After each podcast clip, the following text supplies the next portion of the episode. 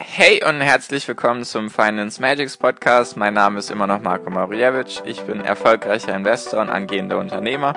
Mehrmals wöchentlich möchte ich dir mit diesem Podcast helfen, das Beste aus deinem Geld und deinem Leben rauszuholen. Lehn dich zurück, spitz die Ohren und los geht's.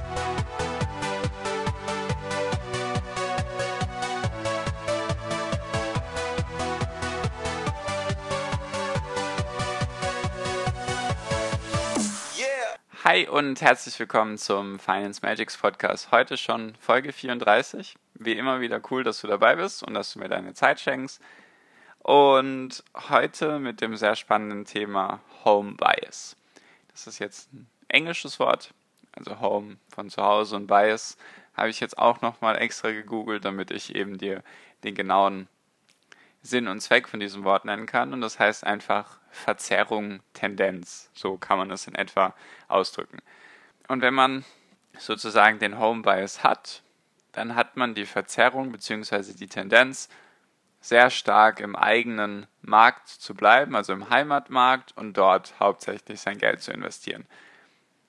Das heißt einfach, du würdest dein Geld hauptsächlich hier in Deutschland investieren, weil das jetzt dein Heimatmarkt ist.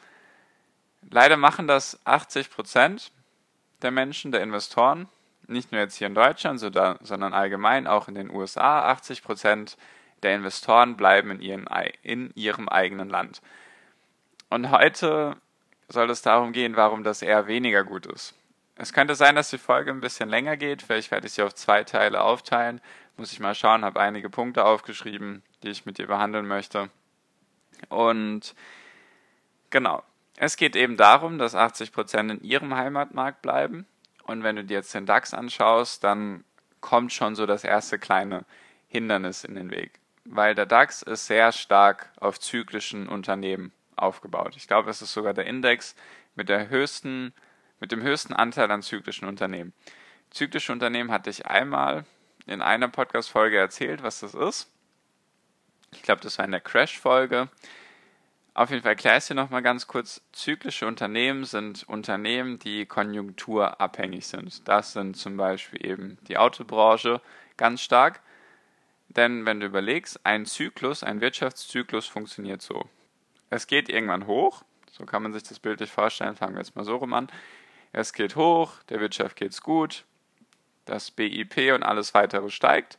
Also es geht einfach der Wirtschaft gut und dann kommt es zu irgendeinem Höhepunkt. Da ist das Maximum erreicht. Mehr ist in diesem Zyklus sozusagen nicht möglich. Man erreicht halt den Hochpunkt und dann geht es runter. Wird auch Rezession genannt. Also es wird einfach weniger. Muss jetzt nicht gleich negativ sein, nur das Wachstum wird weniger. Es geht dann runter, dann erreicht man wieder irgendwann den Nullpunkt, dann hat man die Rezession. Das ist dann einfach, man verliert oder die Wirtschaft schrumpft. Und dann geht es immer weiter runter bis zu einem Tiefpunkt da ist es so schlecht wie in diesem ganzen Zyklus noch nie vorher. Und nach diesem Tiefpunkt geht es dann wieder hoch. Oder ist es, sage ich mal, die letzten Jahrhunderte immer wieder hochgegangen. Und dann bist du wieder bei dem Ausgangspunkt. Und dann hast du einen Zyklus abgehandelt. Also es geht erst hoch, dann geht es runter, dann geht es unter Null und dann erreicht es einen Tiefpunkt und dann geht es wieder hoch. Das ist ein Zyklus. Und solche Unternehmen wie die Autobranche ist eben ganz klar ein zyklisches Unternehmen, beziehungsweise ein zyklischer Bereich. Denn wenn es der Wirtschaft gut geht, kaufen die Menschen natürlich mehr Autos, als wenn es der Wirtschaft schlecht geht. Wenn die Menschen ihre Jobs verlieren, wenn es der Wirtschaft schlecht gehen sollte, dann werden sie natürlich nicht unbedingt ein neues Auto sich zulegen. Und im DAX sind eben eigentlich nur solche Unternehmen drin. Eben die Autobranche ist im DAX sehr, sehr stark vertreten. Du hast BMW, Daimler, Volkswagen, Audi und so weiter und so fort. Und da hast du diese ganzen Autozulieferer wie Continental und sowas hast du dann auch im DAX drin. Und wenn es dann eben runtergeht mit der Wirtschaft, dann geht halt auch der DAX runter, weil er sehr zyklisch geprägt ist. Und das ist eben, sag ich mal, das sollte man auf jeden Fall wissen über den DAX und dem kann man natürlich ausweichen, indem man über den Tellerrand hinausschaut. Dann, wenn man überlegt, es gibt im DAX eigentlich kaum antizyklische Unternehmen. Antizyklische Unternehmen sind Unternehmen, die, sage ich mal, denen es egal ist, wie es der Konjunktur geht. Das sind solche Basisgüter wie zum Beispiel Taschentücher, Zahnpasta, Windeln, von mir aus auch Kaffee, sowas eben. Das, was die Menschen immer brauchen. Sie werden jetzt nicht auf ihre Zahnpasta verzichten oder auf Klopapier oder auf Taschentücher. Das brauchen die Menschen einfach. Und das sind antizyklische Unternehmen, die laufen sozusagen immer gleich. Und die fehlen halt im DAX. Erstens, das fehlt im DAX und zweitens fehlen solche Bereiche, die in den letzten Jahren sehr, sehr stark gestiegen sind. Technologieunternehmen, Unterhaltungsunternehmen, Einzelhandelsunternehmen, E-Commerce-Unternehmen. Also alles, was so mit dem, mit dem New Thing, also Internet, Elektronik, Technik, findet sich relativ wenig im DAX und das fehlt dann eben. Also in meinen Augen fehlt das halt, weil wenn du hauptsächlich in deinen Heimatmarkt investierst, dann hast du erstens fehlen dir Sachen, du hast weniger Chancen, weil du ja zentriert bist und nicht über den Tellerrand schaust und zweitens, beziehungsweise drittens, hast du eine geringere Risikostreuung. Und auf die Punkte möchte ich jetzt einzeln nochmal noch mal eingehen. Und ich verstehe, ich hatte dir ja gesagt, dass es wichtig ist, dass man seinen Kompetenzkreis kennt, dass man weiß, in was man gut ist. Und natürlich ist es dann naheliegend, dass du dich mit den deutschen Unternehmen am besten auskennst, wenn du jetzt eben hier in Deutschland wohnst. Dann kennst du dich natürlich mit den deutschen Unternehmen am besten aus. Ist ja irgendwie logisch. Zumindest meistens ist es so, dass du dich mit den deutschen Unternehmen dann am besten auskennst, weil du da irgendwie involviert bist meistens. Das verstehe ich vollkommen, nur du musst dann trotzdem über den Tellerrand schauen können. Denn du kennst dich ja meistens dann in einem Bereich aus und diesen Bereich kannst du ja dann sozusagen weltweit betrachten. Du wirst Unternehmen finden in deinem Bereich, die einfach weltweit gestreut sind, die es einfach in anderen Ländern gibt. Sei es jetzt zum Beispiel, du würdest dich jetzt, sei es jetzt wieder die Automobilbranche, du kennst dich jetzt da wunderbar aus, dann solltest du eben schauen, wie ist die Automobilbranche in den USA, in China, in Indien, was läuft in Afrika, wie läuft es in Südamerika, sowas halt, dass du über den Tellerrand hinausschaust. Es hat so gesehen nur Vorteile für dich, wenn du diesen Home Bias eben nicht hast. Den Punkt, den ich angesprochen hatte, ist, dass du eine geringere Risikostreuung hast, wenn du nur in Deutschland bleibst. Und dann entgegnen mir manche, ja, ich habe ja ein Unternehmen aus dem S-DAX und ein Unternehmen aus dem Tech-DAX und noch zwei aus dem M-DAX und dann habe ich drei aus dem DAX. Mein Lieber, meine Liebe, das ist keine Streuung. Das ist keine Diversifikation in dem Sinne. Du, was machst du dann? Du hast ein großes Unternehmen, ein kleines Unternehmen und ein noch kleineres Unternehmen und vielleicht noch ein Unternehmen, was technologiebasiert ist. Nur du bist trotzdem in Deutschland. Mit allen Unternehmen.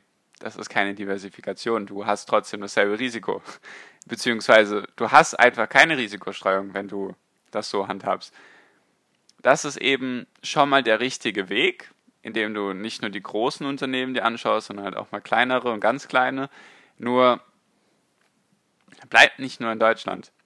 Ich zum Beispiel, da ist ja hier, da ich ja die Person bin, die dir was versucht beizubringen, ich bin jetzt gerade meine Aktien durchgegangen, die ich habe, und ich habe Fünf Unternehmen aus Deutschland, sechs aus den USA, zwei aus Kanada, eins aus Irland und eins aus China. Das ist schon mal okay, nur ich bin auch nicht zufrieden. Ich will auf jeden Fall noch eins aus Indien, eins aus Afrika, eins aus Südamerika. Da gibt es noch viele interessante Länder, die ich mir anschauen möchte. Da werde ich auch nochmal eine separate Podcast-Folge dazu machen. Mit Ländern, die ich sehr interessant finde für die Zukunft, für die ich sehr starkes Wachstum sehe. Und ich will dir auch ganz klar sagen, am Anfang war es bei mir nicht so, dass ich jetzt von Anfang an diese Risikostreuung hatte. Ich hatte jetzt, glaube ich, auch am Anfang hauptsächlich erstmal US-Unternehmen, weil ich mich da halt am besten ausgekannt habe. Und dann habe ich so langsam erstmal erfahren, was der Home Bias ist und hat dann erst dazugelernt. Weißt du, ich bin jetzt nicht hier der Ober, Ober, Ober Experte, sondern ich versuche einfach meine Erfahrungen so näher zu bringen. Und ich habe selber undiversifiziert angefangen, also mein Risiko war auch nicht ganz so gut gestreut, nur das braucht dann halt. Es ist ja wichtig, dass du erstmal weißt, dass es sowas gibt. Dann kannst du es anwenden und dann kannst du eben darauf deine Strategie bzw. deine Investments aufbauen. Also, jetzt nochmal ganz kurz zusammengefasst. Warum ist es jetzt wichtig, dass du den Home Bias erstmal akzeptierst, beziehungsweise dir überlegst, habe ich den und wie du was du dagegen tun kannst, beziehungsweise warum das eben nicht so gut ist. Wenn du jetzt nur in Deutschland bleiben solltest, dann verpasst du einiges an Chancen. Du hättest zum Beispiel die ganzen Technologieunternehmen, die in den USA so in letzter Zeit abgegangen sind, hättest du komplett verschlafen, hättest, nur, hättest du nur in Deutschland investiert. Zweitens fehlen im DAX beziehungsweise in Deutschland, nehmen wir jetzt einfach mal den DAX, weil den kennen die meisten und da investieren auch die meisten Menschen rein. Da fehlen einfach manche grundlegende Bereiche. Der DAX ist eben sehr auf zyklischen Unternehmen aufgebaut und alles andere fehlt eigentlich. Und der dritte Punkt ist eben, wenn du jetzt nur in Deutschland bleibst, nur in den DAX investierst, dann hast du einfach eine sehr geringe Risikostreuung. Eigentlich fast gar keine Streuung. Und was könntest du jetzt dagegen tun? Den ersten Punkt, den du tun könntest, wäre natürlich, dich nach Unternehmen umschauen, die eben antizyklisch sind. Das hilft dir eben, beziehungsweise du musst es nicht tun, nur es hat halt den Vorteil, dass du auch andere Bereiche in dein Depot reinholst. Wenn du jetzt nur zyklische Unternehmen drin hättest, weil du dich da jetzt auskennst, kann ja alles super sein, nur dann wird es dir eben, wird es deinem Depot schlecht gehen, wenn es dann mal mit der Wirtschaft runtergeht. Wenn die Menschen keine Autos mehr kaufen wollen und die Menschen keine Kredite für Häuser brauchen und die Menschen jetzt eher weniger Industriemittel kaufen werden oder weniger Versicherungen abschließen werden oder oder oder. Also das allgemeine Wirtschaft weniger gut geht, es gerade zu einem Abschwung kommt, dann wirst du mit deinen zyklischen Unternehmen da, ja, sage ich mal, mehr rote Zahlen sehen als jetzt Leute, die auch noch antizyklische Unternehmen in ihrem Depot haben. Das ist der erste Punkt. Der zweite Punkt ist, ich verstehe, wenn du jetzt sagst, ey, mein Kompetenzkreis hat gar nichts mit Technologie zu tun, vollkommen okay. Der andere Punkt ist, wenn du eben doch irgendwie ein bisschen was mit Technologie zu tun haben solltest, dann würde ich auf jeden Fall auch über den Tellerrand schauen. Solche Länder wie die USA sind da sehr interessant. Natürlich kommt jetzt auch eine Menge aus China und Indien. Da bin ich sehr fasziniert und sehr interessiert daran, was da so kommen wird. Da gibt es auch schon einige sehr, sehr große Unternehmen in dem Bereich, die da sehr dominant werden, meiner Meinung nach, in den nächsten fünf bis zehn Jahren. Und der dritte Punkt ist einfach, einfach nur wegen deinem Risiko. Hol dir ein paar Unternehmen aus irgendwelchen anderen Ländern, von denen du natürlich weißt, was sie tun. Du findest all die Informationen immer irgendwie auf Deutsch oder Englisch. Du musst jetzt keine Angst haben, dass du dir denkst, oh, wenn ich mir jetzt ein Unternehmen aus China oder Südamerika holen will und ich kann weder Chinesisch noch Spanisch, dass du dann nicht verstehst, um was es geht. Die ganzen Unternehmen, die es an der Börse gibt, veröffentlichen ihre Sachen dann auf Englisch. Das ist einfach so, weil die fast jeder kann Englisch und wenn du kein Englisch kannst, dann nimmst du halt so einen Geschäftsbericht, gibst ihn im Übersetzer ein und dann hast du eben ihn auf Deutsch. So einfach kannst du es dir machen. Und jetzt nochmal ein anderer Blickwinkel. Wenn du jetzt nur in Deutschland bleiben möchtest, weil du, was weiß ich, du findest die ganzen deutschen Unternehmen toll und du möchtest nicht über den Tellerrand schauen und die Chancen außerhalb Deutschlands sind dir egal, dann machst du doch ganz einfach und leg dir einfach ein ETF zu. Dann sparst du dir eine Menge an Arbeit, wenn du jetzt zum Beispiel überlegst, ja, du möchtest jetzt nur DAX-Unternehmen haben in deinem Depot, dann hol dir doch gleich ein ETF. Also meiner Meinung nach, dann sparst du dir eine Menge Zeit und Arbeit und wenn du dem Ganzen treu bleiben möchtest, dann hol dir meiner Meinung nach lieber ein ETF. Natürlich, das alles ist wieder keine Anlageempfehlung, sage ich auch nochmal hier am Ende zum Schluss, einfach damit du das weißt. Genau. So viel, so viel auch schon für diese Folge. Also mein Appell nochmal an dich. Schau über den Tellerrand, informier dich, was es so in anderen Ländern gibt. Es gibt überall sehr, sehr interessante Unternehmen. Ich würde nicht nur in Deutschland bleiben, du verpasst eine Menge. Dein Risiko ist höher, wenn du nur in Deutschland bleibst. Genau. Also, informier dich ein bisschen. Es gibt zum Glück die Globalisierung.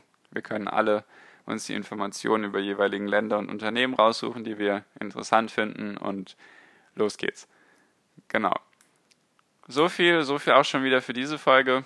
wenn du irgendwie Fragen hast, irgendetwas nicht verstanden hast oder mir sonst irgendetwas mitteilen willst, schreib mir gerne auf Instagram unter Finance Magics, so wie der Podcast auch heißt. Da antworte ich dir am schnellsten und da können wir dann am besten in Kontakt treten. Noch eine kleine Ankündigung, die ich schon, letzten, die ich schon in der letzten Folge gemacht habe. Mich gibt es jetzt auch auf YouTube, beziehungsweise meine Podcast-Folgen gibt es jetzt auch auf YouTube. Falls du lieber YouTube anschaust oder allgemein mal keine Zeit hast, um auf Spotify oder iTunes oder iOS in die Apple Podcast App, wie auch immer, zu gehen, dann kannst du mich auch auf YouTube suchen. Ich werde dir den Link unten in die Show Notes packen. Und falls du jetzt schon gucken willst, einfach Finance Magics Podcast, Finance Magics oder Marco Mauriewicz suchen. Da solltest du mich irgendwie finden. Ich benutze dasselbe Bild wie auch beim Podcast, also solltest du mich da auf jeden Fall finden. Vielleicht musst du ein bisschen suchen. Ich bin ja erst neu auf YouTube. Und genau. So viel auch schon für diese Folge. Danke dir, dass du mir zugehört hast, dass du mir deine Zeit geschenkt hast. Ich hoffe natürlich, du hast was gelernt. Und wir hören uns auf jeden Fall in der nächsten Podcast-Folge wieder. Bis dahin wünsche ich dir einen wunderschönen Tag. Genieß den Tag, genieß die Woche, genieß das Leben. Viel finanziellen Erfolg dir. Bis zum nächsten Mal. Mach's gut. Ciao. Dein Marco.